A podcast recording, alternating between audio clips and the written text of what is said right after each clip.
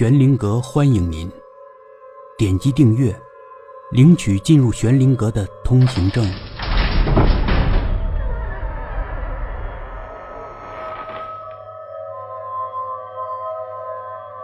人之妖第五集，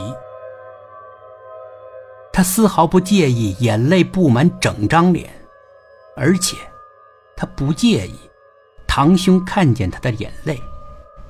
汪总有点手足无措，他想安慰堂弟，但又不知道从何说起。哥，你知道吗？你要再迟一分钟打我电话，恐怕就再也见不到我了。堂弟说。汪总有点震惊，怎么了？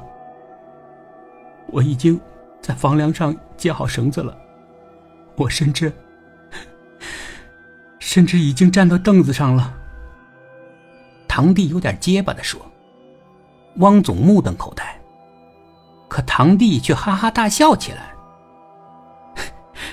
但是这个时候，我手机响了，还响个不停，真碍我的事儿啊！没办法，我只好从凳子上走下来。”汪总还是不知道说什么。堂弟瞧着汪总。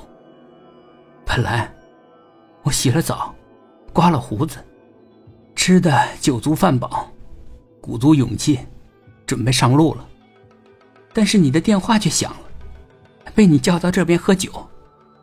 哼，我不知道，我是该感谢你呢，还是该恨你？堂弟说。汪总无语。堂弟仰头，把一满杯酒喝了下去。他咳嗽了几声，才又说话：“还是该谢谢你。不管怎么说，你让我在这世上多活了一会儿，多喝了几杯酒，还是该谢谢你。干嘛这么想不开呢？”堂弟又大笑：“ 也许是因为我太无能吧。”堂弟说：“反正……”我感觉活着没任何希望，还不如把绳子往脖子上一套，一了百了。是因为生意不顺吗？堂弟还是笑。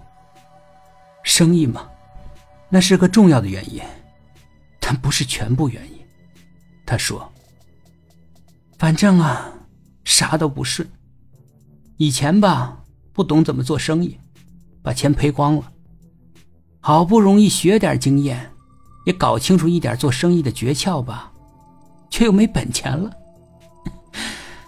人生真是滑稽，滑稽呀！没有本钱，没有本钱也不算什么大不了的事儿啊。汪总淡淡的说。堂弟白了一眼汪总，哼，你是站着说话不腰疼啊？你不知道没钱的滋味有多糟。汪总望着堂弟：“你需要多少钱？什么？你需要多少钱，能让你的生意再周转起来？”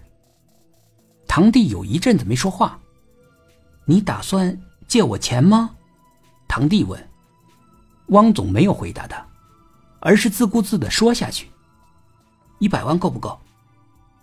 汪总能感觉到，堂弟的一双眼睛似乎亮了一下。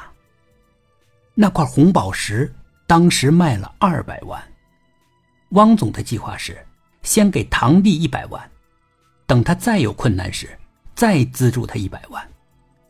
当然，汪总没有把他的计划告诉堂弟，也没有把红宝石的事情告诉堂弟，他甚至都没跟堂弟提一句有关六叔的话。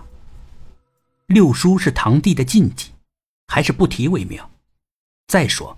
当时六叔也交代过，不要告诉儿子真实的情况。几天后的一个早晨，女儿正举着奶瓶喝的时候，突然她放下了奶瓶，扭头瞧着爸爸。昨晚我又看到窗外的那个人了，女儿说。汪总的脸一下子变白了。他又跟你说什么了？汪总紧张的问。女儿的表情倒是特别轻松。没说什么，他就是跟我摆手再见。再见。是啊，他跟我说再见。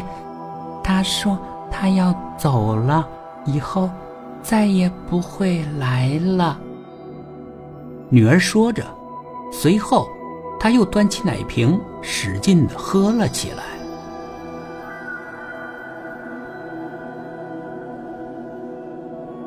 本集故事播讲完毕，点击上方的订阅，订阅不迷路。